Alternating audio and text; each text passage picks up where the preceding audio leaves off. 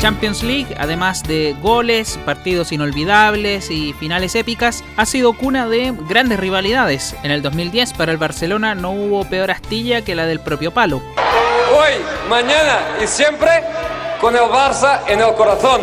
José Mourinho, quien estuvo cuatro años como ayudante técnico en el equipo catalán, le quitó el sueño a Guardiola y Messi de ser bicampeones. En las semifinales, el Inter de Mou se dio un festín con el Barcelona.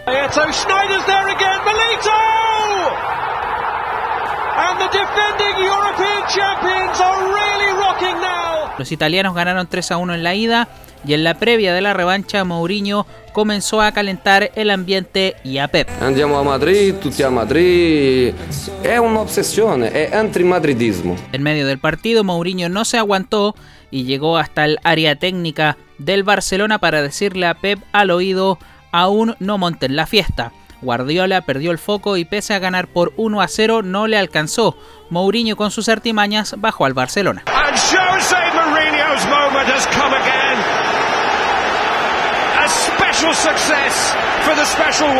De ahí en más se forjó una rivalidad enorme entre ambos. Mourinho luego firmaría en el Real Madrid y chocaría con el Barcelona en semifinales de Champions. Luego de perder 2 a 0 en la ida con los catalanes, Mourinho intentó provocar. Josep Guardiola es un entrenador fantástico de fútbol, pero ha ganado una Champions que a mí me daría vergüenza de ganarla. Y lo consiguió a la perfección. En esta sala, él es el puto jefe, el puto amo, es el que más sabe del mundo yo no quiero ni competir ni un instante. En el 2011, Pep se cobró revancha y eliminó al Real Madrid de Mou. Estos dos entrenadores se han enfrentado en 24 oportunidades, con 10 triunfos para Guardiola, 8 para Mourinho y 6 empates.